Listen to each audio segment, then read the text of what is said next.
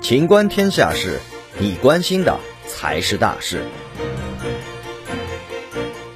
针对苏宁今天的停牌，上市公司方面最新表示，公司股东拟筹划股份转让事宜，预计转让比例百分之二十到百分之二十五，股权受让方属于基础设施等行业。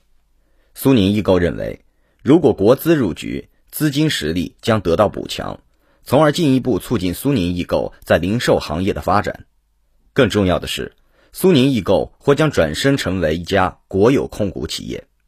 对于苏宁易购这一身份的转变，或许早有端倪。此前在三十周年庆上，苏宁董事长张近东提到：“企业小了是个人的，大了就是国家的。苏宁每一步发展都要服务于社会需要和国家政策。”本期节目到此结束，欢迎继续收听《秦观天下事》。